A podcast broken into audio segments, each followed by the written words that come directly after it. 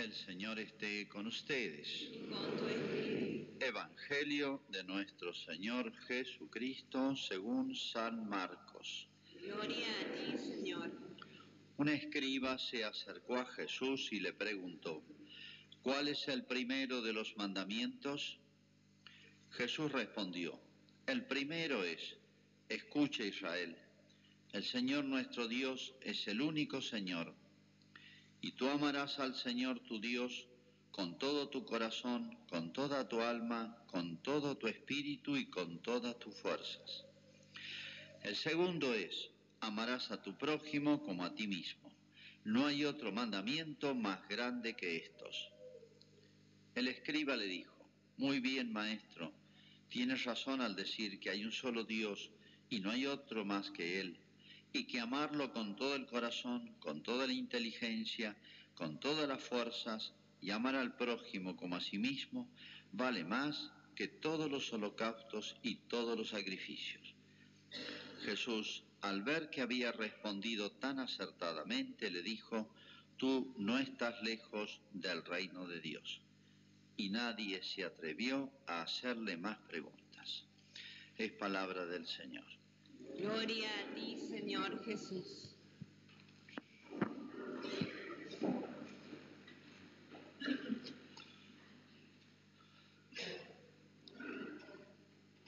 Este escriba, eran los especialistas en estudiar y explicar la Biblia. Escribas porque sabían leer y escribir, que no todos. Le hace una pregunta clave a Jesús. Y Jesús contesta con ganas.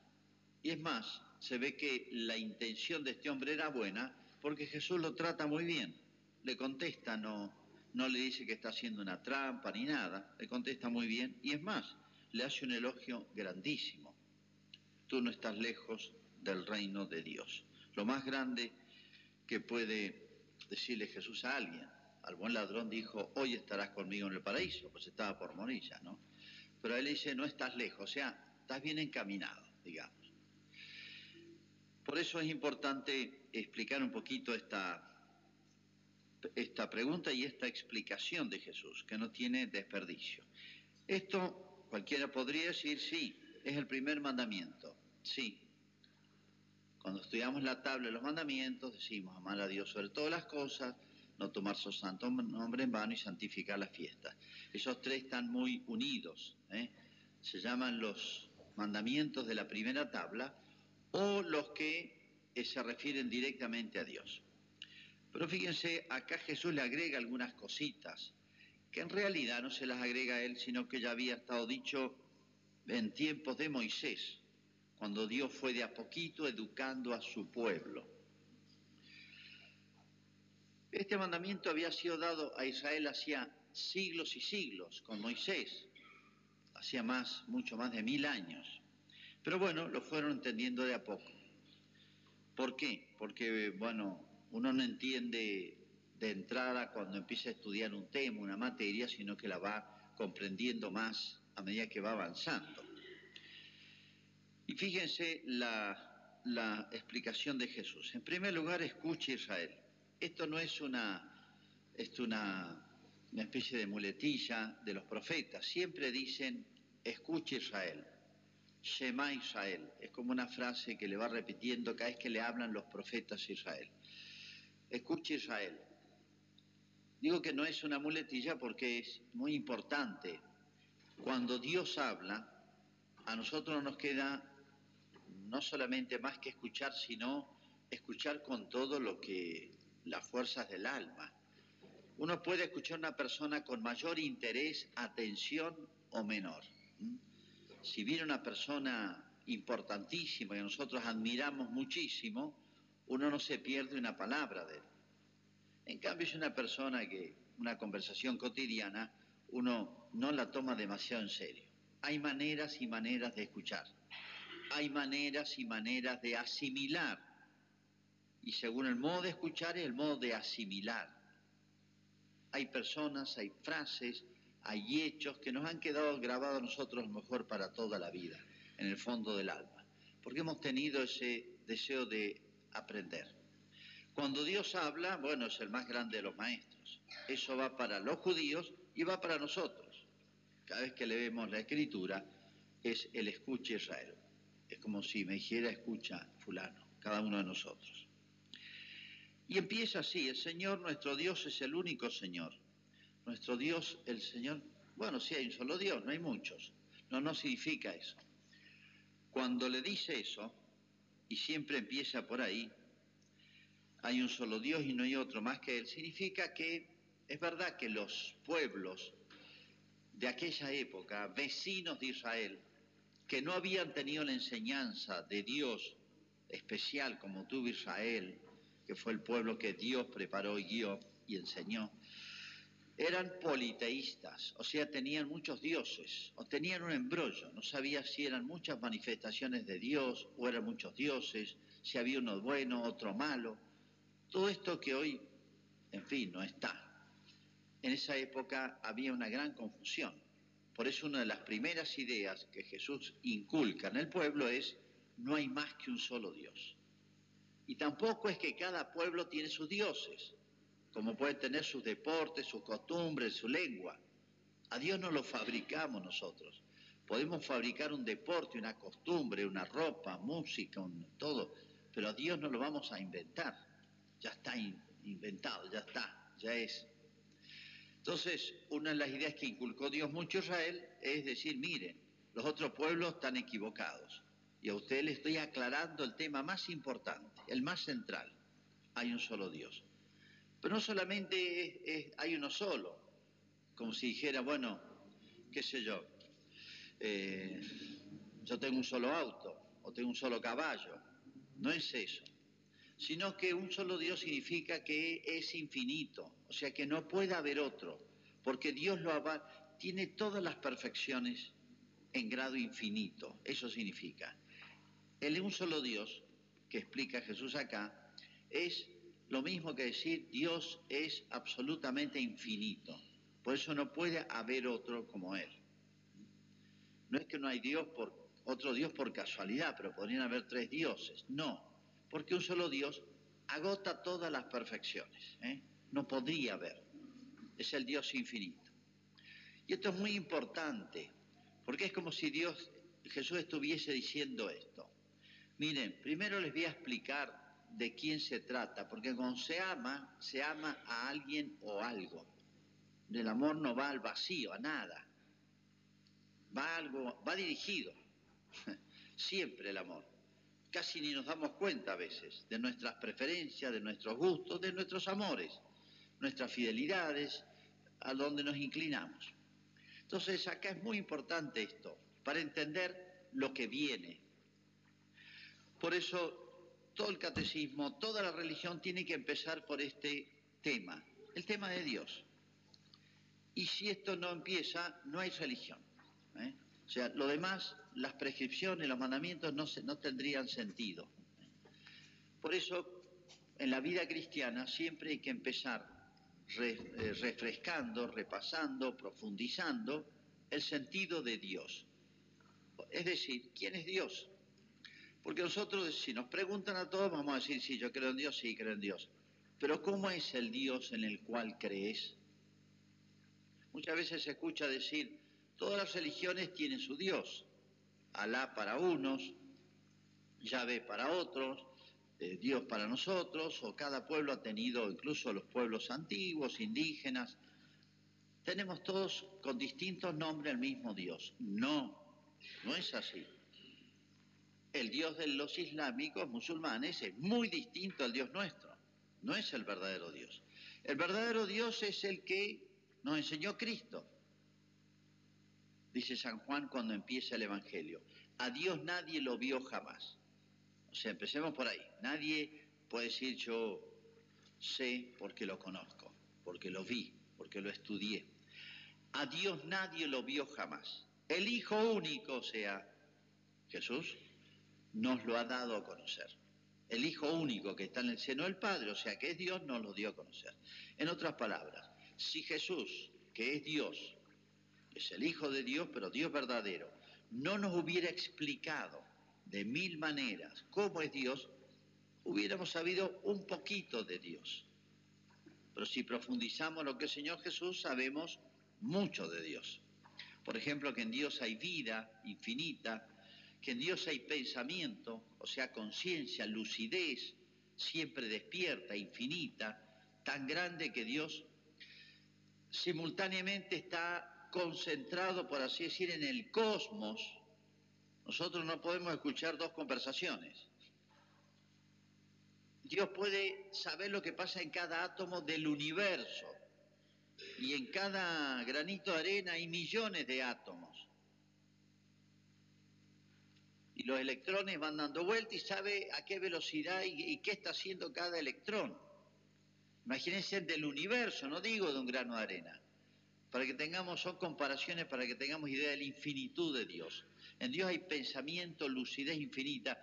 Y el mundo, el cosmos entero, el universo entero, que tiene una extensión que no se sabe todavía, ni siquiera lo distrae a Dios de pensar en cosas más importantes, que es su propio ser. Para que tengamos una idea de la infinitud de la inteligencia divina, y no les digo nada al lado de la nuestra. Y a esa proporción de inteligencia sigue el amor. ¿Cómo es el amor de Dios? Nosotros conocemos los amores humanos, pero ¿cómo será el amor de Dios que guarda proporción con eso? Y Dios ama lo que hizo, sí, ama toda su obra, vio Dios lo que había hecho era bueno, y las cosas buenas son las que se aman. Pero el amor de Dios sobre todo se vuelca sobre sí mismo, porque no hay nada tan grande digno de una capacidad de amar tan grande. Y si seguimos la infinitud de Dios, la omnipotencia divina, la belleza divina, la felicidad divina, sabiduría divina, bueno, lo que llaman los atributos de Dios. Es difícil pensar o imaginar en el Dios infinito. Por eso Isaías dijo, y lo repite San Pablo, ni el ojo vio ni el oído oyó. O sea, los sentidos nunca van a experimentar lo que es Dios. ¿eh? A Dios no hay que buscarlo con la sensibilidad, no vamos a encontrar nada. Ni el ojo vio ni el oído oyó, ni vino a la mente del hombre. O sea, por más que razonemos, tampoco vamos a terminar de entender lo que Dios ha reservado a los que le aman, el cielo, que es Dios. O sea, como diciendo, no se gasten usando todos los esfuerzos naturales porque apenas con la inteligencia van a percibir algo de Dios, pero con los sentidos nada. Es decir, Jesús arranca para explicar el resto, explicándonos que Dios es infinitamente bueno, infinito en todos sus atributos, en su belleza, en su bondad, en todo, en su sabiduría, en su providencia, maneja el cosmos, el universo, y nunca se le van a ir de las manos. Y todo este universo que nos admira es nada ante Dios, para que tengamos una pequeña idea de acercarnos a Dios. Eso significa la frase de Jesús, hay uno solo. Hay uno solo porque tiene todas las perfecciones. Y entonces lo otro se sigue lógicamente. Por eso amarás al Señor tu Dios con todo tu corazón, toda tu alma, toda tu mente, toda tu fuerza. Por eso los cuatro todos, como diciendo, Jesús, Dios, perdón, es digno de ser amado. Uno dice, esta persona es buena, ¿quién no la quiere? Uno, qué sé yo, Juan Pablo II, que hasta, hasta, los últimos minutos de su, vida, su existencia, eh, se esforzó por, hacer el bien y, asumir la responsabilidad de la iglesia, bueno, y uno dice, ¿cómo, quién, no lo puede querer? ¿Quién no puede querer una persona que es buena, que no ha hecho más que el bien? Bueno, si eso vale para las cosas humanas, imagínense para Dios. Por eso los cuatro todos que dice Jesús acá son justificados, tienen un fundamento. Por eso cuando queremos empezar a entender el cristianismo, o muchas veces cuando queremos acercar a alguien a Dios, convertir a alguien, hacerle descubrir el sentido de la religión, no hay que empezar haciéndolo, diciéndole anda a misa o anda a confesarte. Sale disparando. Si viene a misa se aburre. Si le dice que se confiese, eh, sale disparando, como les digo, no. Tiene que empezar por dónde? Por explicar si tiene el sentido de Dios. ¿Qué es lo que se ha perdido hoy? O hay un Dios tan chiquitito, tan lejano, tan borrado que no sabemos ni qué es ni quién es. Peor, hay quienes lo identifican con la energía del universo. Lo he escuchado. Dios se identifica con la energía del universo, lo que da movimiento, eh, este, fuerza al sol, a los astros que se mueven. Ese no es Dios, pero ni lejos. Eso es criatura de Dios. Dios es infinitamente más grande que eso y está más allá de todo eso. Mire, muchas veces pensamos en un Dios sin rostro. ¿El rostro qué es de una persona? Lo que más la identifica, lo más propio.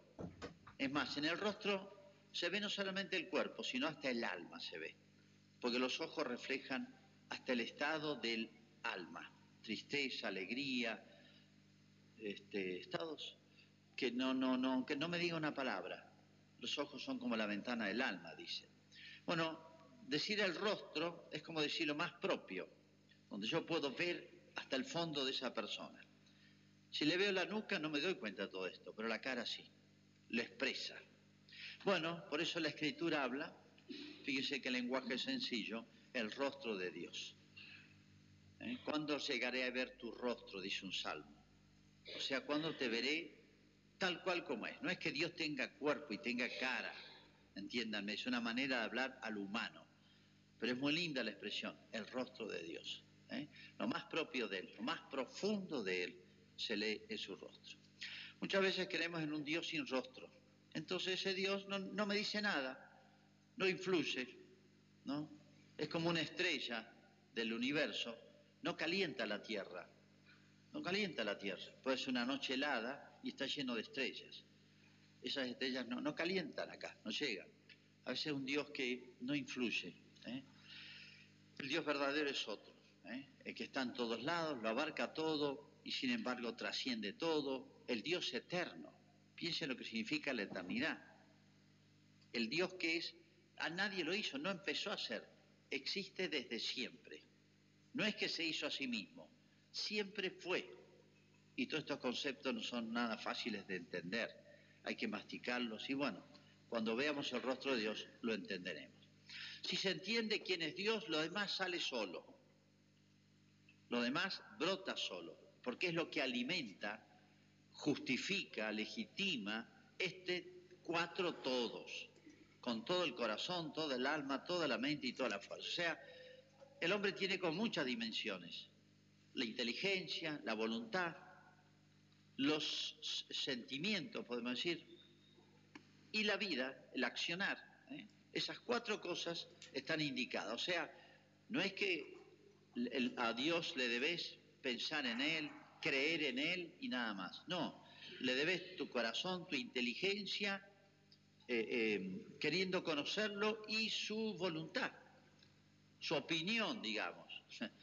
Cómo ve Dios las cosas, no la nuestra. La nuestra no es importante, lo importante es la de Dios. ¿Qué piensa Dios? Eso es la religión, la teología. El corazón, que es lo más profundo del hombre es que, lo que nos arrastra es el primer amor Dios y el más grande. El primero significa el, que abarca todos, sin anularlos, los abarca todos. Con nuestros sentidos y sentimientos, podemos decir, y nuestras obras. Eso significa la expresión de Cristo, todo el corazón, todo el alma, toda la mente y todas las fuerzas. Bueno, dirán ustedes, sí, no, amo a Dios, no tengo ningún problema con Él. No me molesta, Mire, si le insultan, no le va a contestar, ¿eh? En cambio, insulten a uno que tiene al lado, capaz se ligan un sopapo o algo, algo van a ligar. Pero a Dios, háganle lo que quieran. No les va a decir nada por ahora. No es una propuesta. Pero no nos cuesta amar a Dios, podemos decir. Pero en realidad no es fácil amar a Dios con todo el corazón, todo el alma, toda la mente y todas las fuerzas. Y para entenderlo mejor, hay cuatro amores en el hombre. Podemos decir cuatro amores en un sentido muy distinto. Y como un amor instintivo. Eso lo tienen los animales. Una, hembra ama a sus cachorros. Uno dice, ama, una gata cuida a sus hijos. No, no es amor, es instinto. Hay otro nivel que es el sensible. La sensibilidad se llama sentimientos, afectos en nosotros. ¿eh? Por ese lado, no es lo más importante, pero también esto está puesto en el hombre como una cosa buena. Hay sentimientos que es como una especie de viento a favor, nos ayudan, son parte de nuestra humanidad. Bueno, también con nuestra sensibilidad tendríamos que amar a Dios. Fíjense cómo no es esto lo principal, sentir a Dios. Muchos quieren sentir a Dios, sentirse bien en la misa, sentirse bien rezando, sentirse bien estando cerca de Dios. Miren, se puede sentir bien, regular, nada o hasta repugnancia. La sensibilidad no juega malas partidas, va para un lado y va para el otro. Hay otro nivel que es la voluntad. Es lo que yo quiero. ¿eh? Por poner un ejemplo de amor humano, buenos, legítimos, el amor de madre. O el amor a la patria puede ser, una persona que es capaz de dar la vida por la patria, San Martín, los héroes de Malvinas. Dieron la vida, sabían que iban a morir. ¿Qué ganaban? ¿Una placa para después que se murieran? No, con eso no se explica su heroísmo. Son amores humanos, legítimos, buenos, nobles. Pero hay otro amor superior, que es el que propone Cristo. Y dijo, amados los unos a los otros como yo los he amado. Se llama la caridad. No destruye los otros, ordena, encamina, potencia a los demás. Amados los unos a los otros como yo os he amado. Y este amor no es fácil. Nosotros creemos que tenemos amor a Dios, creemos que tenemos caridad, que amamos con todo el corazón, todo el alma, toda la mente y todas las fuerzas. No, es un largo camino, pero es el camino que va derecho al cielo. Porque la esencia, del cielo que es amar a Dios y ser amado por Él. Miren, ya en la tierra todos queremos ser felices, todos lo deseamos. Eso está en la naturaleza humana, no es meritorio, ya está puesto en el alma.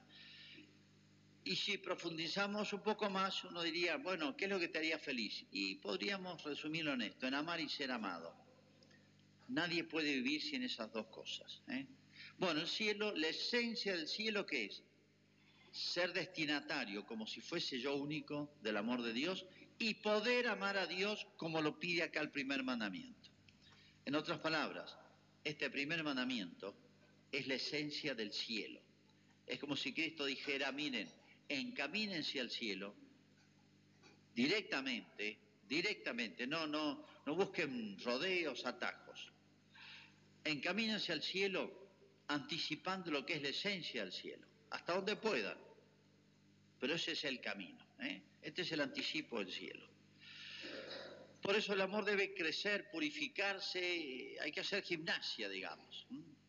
Para probar el amor y ejercitar el amor hay tres cosas infalibles. Uno, vencer la vagancia espiritual, podemos decir, se llama sidia. Es decir, esas personas que de alguna manera quieren a Dios y siguen su voluntad, después tienen un bajón, se apartan, después arrancan de nuevo, después bajan, van, vienen, sube, baja. No. El primer objetivo es superar esa vagancia de las cosas espirituales, de las cosas de la búsqueda, de como dijera, para expresarle una comparación, subir la montaña. Como si yo me propongo subir la concagua, subo un poquito, bajo, me siento, vuelvo, arranco de nuevo. No, si la quiero llegar a la cumbre, tengo que salir y no parar hasta llegar. Estabilizarse y vencer esas ganas no ganas, bajones o entusiasmos, que son de la sensibilidad. Se llama vencer la asidia, ¿eh? lo árido a veces del camino de su vida. Segundo lugar, vencer la envidia. Es todo un tema, no lo voy a explicar hoy, pero es una de las pasiones desordenadas más grandes que tiene el hombre, una inclinación mala que engendra muchas otras y que está desde los hijos de Adán y Eva, que uno lo mató al otro por envidia, hasta Cristo. Lo mataron por envidia. Miren si no, si tenían algún motivo para hacerlo. ¿Por qué es lo que explicó todo ese odio a Cristo? lean la pasión, odio a Cristo. Sí, el diablo, sí. Pero había nombres, muchos. La envidia, la envidia es atroz. De una manera envidian los niñitos, uno de los primeros efectos que aparecen en los chiquitos. Los niños son envidiosos, recontra envidiosos. En ellos no es grave, en nosotros sí. Pero la envidia aparece en todos, en todos los seres humanos, en todos los niveles, de distintas maneras. ¿eh? Se puede envidiar este, bienes materiales, que el vecino cambió el auto, se puede envidiar una mamá que los hijos de la vecina le va mejor en la escuela, qué sé yo, se pueden envidiar distintas cosas.